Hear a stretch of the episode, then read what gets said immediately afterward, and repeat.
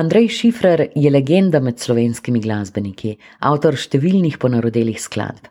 Njegove pesmi nas spremljajo že 46 let, od leta 1977, ko je ustvaril singel Zobo Blues. Skladbo naj bi posnel za televizijo Slovenija, a jo je producent pomotoma poslal na radio, kjer so jo začeli predvajati. In tako se je začela njegova glasbena pot.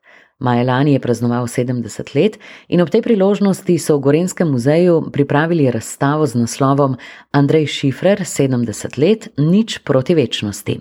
Razstava še vedno potuje po Sloveniji in tudi po tujini. Andrej Šifrer je, kot boste slišali, izjemen pripovedovalec in zakladnica zgodb, šal in modrosti.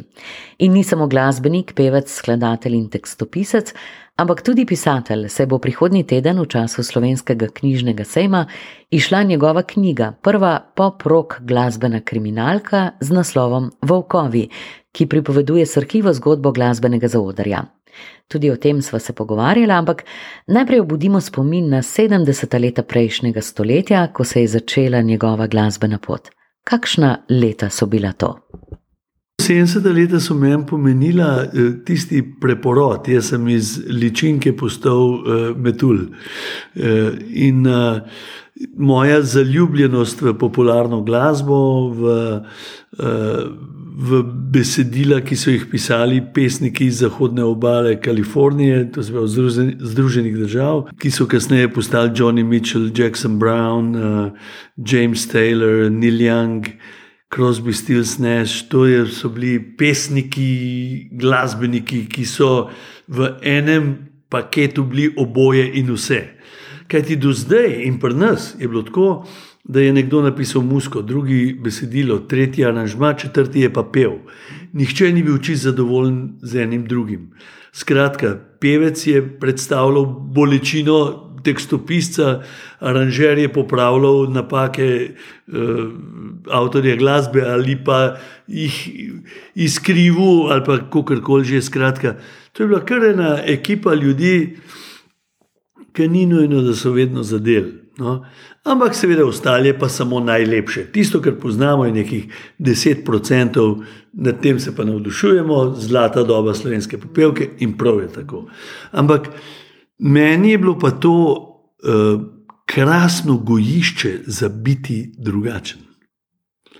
In ta želja, to željo imam še zdaj, biti drugačen, biti prvi, poizkusiti prvi, narediti nekaj, kar še nihče ni naredil. In izid moje knjige, nihče še ni napisal glasbene kriminalke. Ne? In uh, eh, 70 leta so nekako pomenila moj prehod iz uh, srednje šole na fakulteto. To, bil, to sem bil že v nekem ansamblu, sem že igral in smo igrali na plesih, to so bili tektiti. Potem, seveda, eh, faks je bil zelo pomembna stvar, čisto novo okolje, novi ljudje. In uh, jaz sem faks kar mal del delal, zato ker se je že muska kazala. In pa nekako uh, so me iz televizije tudi že prvič poklicali, zato ker sem bil tabornik. Taborništvo pa pomeni nekaj. Da smo šli taboriti, recimo v našem primeru, eh, to se pravi, mi smo bili stražni ognji iz Kranja, eh, eh, rod stražnih ognjev. In smo v Fažano hodili, to pomeni, da smo mogli šotore postaviti, potem tam živeti, potem sem postal vodič. Ampak vsak večer tam je bil en star nemški bunker ali italijanski, ne vem, če ga. Skratka, na tistem bunkerju smo, ob bunkerju smo se zbirali, na bunkerju sem pa jaz pel. Vsak večer se zmišljal pesmi o ljudeh iz tabora. Recimo, kaj se jim tam je bil en fant, ki je bil mini kaktus, potem so bile to uh, uh, kuharice, potem je bilo tudi o latrinah, kaj zapovedati. Skratka, in na pesem Bitlov obladi, oblada, sem jaz naredil oj ladri, oj ladra, oj ladri, hej, Fažana je res prima krej. Ko smo se v Fažano pripodili mi, smo slač, so stlačili v vode nas takoj. Sprva smo se malo čudno gledali, a kmalo smo spoznali vsi se med seboj. Hojladri, hojladri, sedem kitic je bilo to. Ne.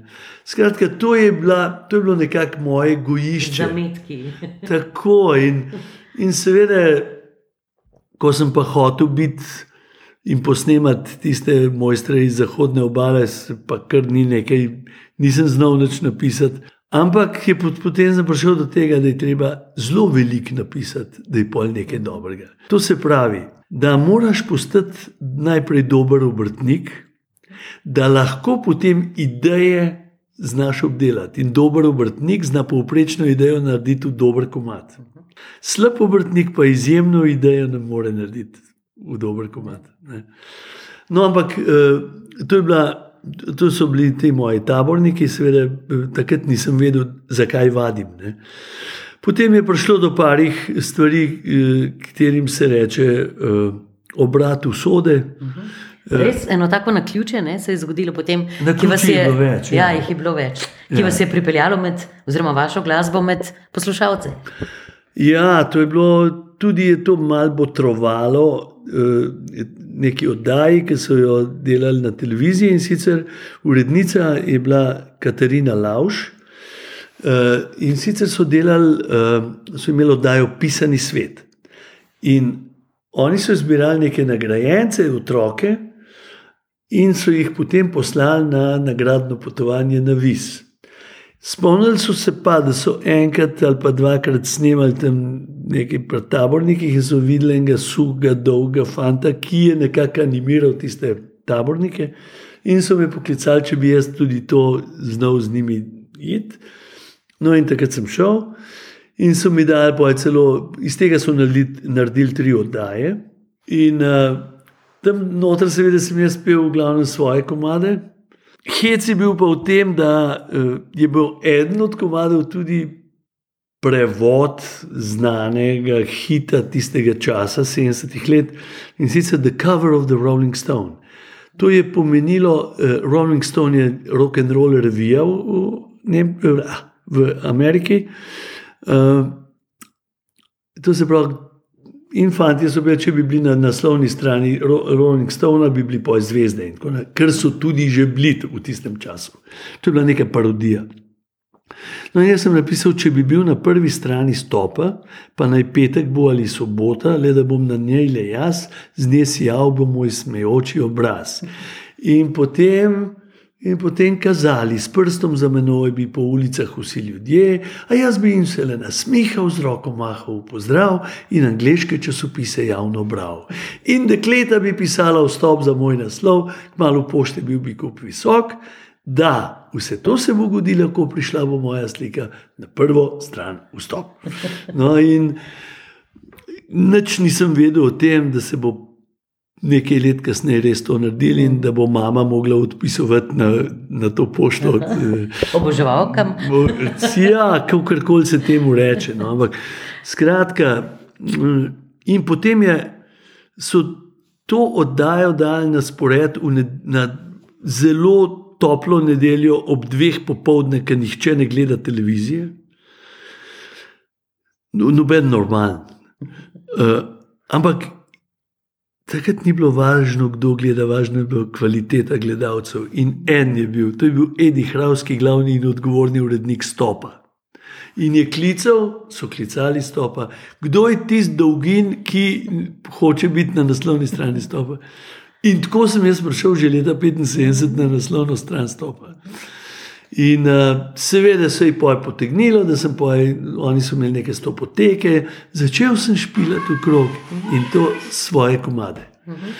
In uh, potem, seveda, v isti sapi pa, uh, smo pa delali pač montažo teh pisanih svetov, in sem jaz nekako se izboril, da sem lahko en komad posnel v studiu, ki so ga potem seveda uporabljali tudi v oddajah, ampak jaz sem imel prvi študijski posnetek z naslovom Galebi.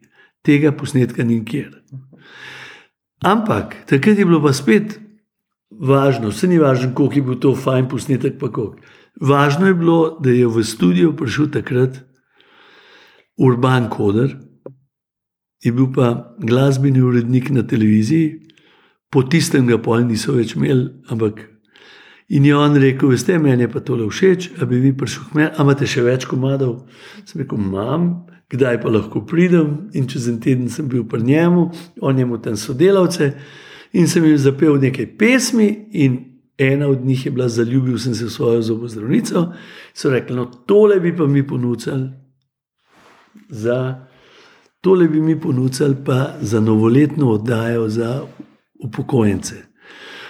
In uh, so rekli tako, mi bomo dali, uh, mi bomo dali naročilnico, ti boš prišel v studio 13 in boš kar skole s kitaro izkazujem za pev in to bo v redu.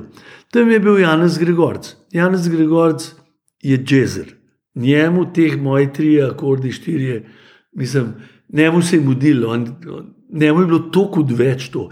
On je bil tam v službi zato, kot večina teh muskontarjev, da so lahko pisali svojo musko. Uh, ampak v tej popolni ignoranci tega, kar je, kar je z mano počel, je pozabil, odkot je naročilnica prišla in je poslal to na radio. In so radici razumeli, da je to noviteta, kot so temu rekli, in so dali v arhiv in, in začeli vrteti. Začel vrtet. In to tudi v jutranjih urah, ko jaz nisem poslušal. Ampak ni bilo bistvo to, da jaz nisem slišal. Bistvo je bilo to, da je slišal Jurek Robežnik, ki je bil pa takrat direktor založbe kaset in plošč. In je on rekel: Dajte mi najti, da je, da je en gorenc poje o tem, da se je zaljubil z obozdravnico in na koncu mu zderajo zob. Končno se je humor vrnil v slovensko glasbo. In tako sem prišel do Robežnika, eh, ki je postal kasneje moj mentor, prijatelj. Eh, nadomestni oče, če rečemo tako. In uh, tako sem ne samo posnel prv, prvo malo ploščo, zobo blues, uh, grenko vino in bil sem mlad, posnel sem pa še veliko ploščo. In se po tem, ko sem prišel voja, od vojakov, zaposlil na založbi kaset in plošč, ker me je rubežnik enkrat vprašal: Čakaj, a si res končal pravo? A ste res diplomirani pravnik? Sem rekel, ja. Prav veš, telik se z musko ukvarjajo, pojno ben na konča. Ne? No, in nekako sva tle najdla nek sporazum, očitno sva si bila všeč. In sem postal urednik za licence na založbi kaset in plošč, kar pomeni, da sem bil zelo blizu tega izvora vseh informacij, kaj se je dogajalo zunaj, in ker sem bil seveda zaljubljenec ne le v musko, ampak tudi v glasbeno industrijo. In sem poznal vse firme, kje kdo snema, za koga, zakaj je on tle, pa on tam. Sem seveda tudi bil koristen kot tak z vsem tem svojim znanjem in sem bil tam devet let zaposlen. Uh, potem pa uh, sem se pa odločil in sem tudi Juretu prvemu povedal, da je za me to postalo preusko, da bi jaz rečel na svoje. No, in Od 1. januarja 1988 sem prosti strelec in uh, najprej sem bil nek uh, svobodni umetnik, potem, ko so se firme lahko ustanovile, sem in še vedno delam za svojo firmo, zdaj sem samo prokurist v tej firmi, ker sem tudi penzionist. no, ampak v tej um, dolgoletni, res dolgoletni karieri ste nanizali toliko hitov. Odkje pa res občutek no, za to, da je ta pravi komat, ta prava muzika tako odlično bila sprejeta, vedno med publiko? Pojma nimam. Ne, ne vem. E, e, skratka, ta prvo mora biti te pošeč. In in če se je dalo, kaj humorja, če se je dalo. In ko začneš pisati, ne, je to neke vrste trans. Ne. Takrat nisi samo takrat, ne pišeš samo, ko fizično pišeš. Tudi takrat, ko greš dol, tudi ko ješ, ko greš ven, premlevaš verze, premlevaš, kaj bi se dal narediti. Kaj pa če bi tle obrnil malo kaj pa če bi tle muziko, kaj pa če bi šli čisti iz druge harmonije, pa pol sem. To potem s tem živiš 24 ur, to se ti sana poje. Ne? Torej, tako je moj način. Uh, seveda je bilo pa veliko teh nepričakovanih uh, obratov usode. Na ključi spet. Ja, ja jaz zdaj že imam že drugo ime za to. Ja. No, ampak glasba še vedno nastaja. Skoraj da bi vas zmotili v studiu. Seveda. Uh, zdaj, prav zadnje stvari, ki se dogajajo, so uh, povezane z mojim romanom, ki bo izšel v teh dneh. Uh, ima naslov Vokovi in govori o slovenskem rock bandu z imenom Vokovi, ki, seveda, ki je sicer izmišljen, ampak je postavljen v čist pravo okolje, resnično okolje. Nekatera imena so izmišljena, ena so prepoznavna, ena so pa z pravim imenom. Recimo, s pravim imenom je večni urednik in režiser na televiziji Dušan Hren, Dule Hren. In sem ga tudi vprašal, če lahko njegovo ime uporabim, in je privolil, in bo tudi prišel na predstavitev. Tako, eh, da on je nekako legenda in, in krasen fant, no. predvsem kot izjemen človek. No. Ampak verjetno bi marsikdo uh, zdaj rekel, da Andrej Šifrer je napisal knjigo, roman. Marsikdo bi to z začudenjem reagiral na to ja, novico. Vedno, kaj, kaj novega niso navajeni. Recimo lansko leto je začela krožiti po Sloveniji razstava o Andreju Šifrerju. 70-letnici? Ja, 70-letnič proti večnosti. In je bila najprej v Kranju, Velenju, Grad Turjak, Maribor, Celje, Novo mesto, Brežice, Šoštan. 7. decembra odpiramo na Ptuju, 25. januarja odpiramo na Dunaju, 27. aprila pa v Londonu. To se pravi, eh, to tudi bi lahko rekli, da to pa nismo tebe pričakovali. Ja, seveda, če ste bili, bili 40 let navaden, da sem špilov, je to res preobrat. Uh, Ampak kje se je zgodil ta knjižni preobrat? Knjiga je bila napisana pred več kot desetimi leti in je pa ostala nekje ker sem bil malo razočaran, ker nisem dobil odzivov, kot sem jih pričakoval. Potem, tako kot razstavo, so mi tudi naredili v Kranju in so jo hoteli tam ustaviti v Kranju. Mislim, noben se ni kaj dosti brigal za to, zato so obstajali razlogi. Uh, jaz sem pa v čustveni zvezi z Mirjam in Ona je pa izjemna v teh stvareh in je ona spravila razstavo na pot. Najprej v njeno velenje, kjer živi, potem so se Mariborčani prišli v velenje gledati, zmerali vse in jo odpeljali pa v Maribor. Oziroma, prej smo šli še na grad Turjak, pa pa v Maribor, od tam pa v celje, potem novo mesto, pa to, potem je pa kar začela se ta snežna kepa odvijati. Ampak brez nekoga, ki da to idejo. In Mirjam se je tudi pogovarjala z lektoricami in lektorji, ker jaz sem mal uh, neučakan in uh, ne reagiram vedno zelo dobro. To se pravi, rabim obseb nekoga, ki umiri žogo. In sem parkrat že naredil nekaj škode v zvezi z odnosi. Potem se je pa to umirilo. Ne. To se pravi, tik pred oddajo v tisk sem čist znoro, da nekaj ne. ne. Ampak pa je pa Mirjam rekel, za koga nisi počakal, da jaz pridem. Ok, pa sta se pa one dve zmenili naprej. Ampak to je to, da ob sebi rabaš drugo, nekoga, ki je drugačen. Vsak zna nekaj, se zato pravi, mi da smo ekipa, smo tim. To se pravi, v timu pa so vloge čist enako razdeljene, brez tega ne moreš. Meni so veliko rekli, Andrej, a imaš nekaj še na menedžerje? Rekel, ne, zato ker še nisem boljšega srečal od sebe. Ne? Potem je pa sam prišel ta menedžer. In zdaj uh, mi to veliko pomaga, da je nekdo ob meni, da nekdo zna stvari, ki jih jaz ne znam. da se zna zmeniti to, kar se jaz. koordinira te stvari. Tako. ja. In ni nič manj po, pomemben, ker ja, okay, jaz grem na oder. Ne? Ampak brez ozadja ni odra, oziroma je drugačen oder. Ne?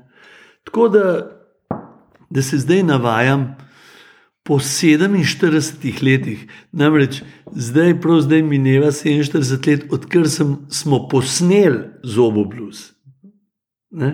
Jaz ne štejem tisti, ki sem v ansamblih igral. Ampak kdaj si začela diskografija v bistvu? Tako. Um, ta knjiga, um, vaša knjiga z naslovom Volkovi, bo torej išla v prihodnjih dneh. Um, predstavitve so tudi že tik pred vrati. S katerimi besedami jo boste pospremili na pot, s katerimi mislimi? Prav na platnice, zdaj, če si me izvala. No, uh, poj o nečem, kar je vredno poslušati, piši o tem, kar je vredno brati, in delaj to, o čemer bo vredno peti in pisati. To so vaše besede. Tako. Imam tudi par takih žepnih modrosti za v, vsakodnevno uporabo ne, zase, da eh, ko me velikokrat sprašujejo o tem, diplomirani pravnik, pa nikoli ni delal v pravu. eh, In ponavadi rečem, da poklic ni tisto, za kar se izšolaš, poklic je tisto, za kar si poklican. In mene še vedno kličejo. To se pravi, sem na pravi poti. Um, in eh, tudi včasih rečem, če lahko živiš od tega, kar rad počneš, ti ni treba nikoli delati.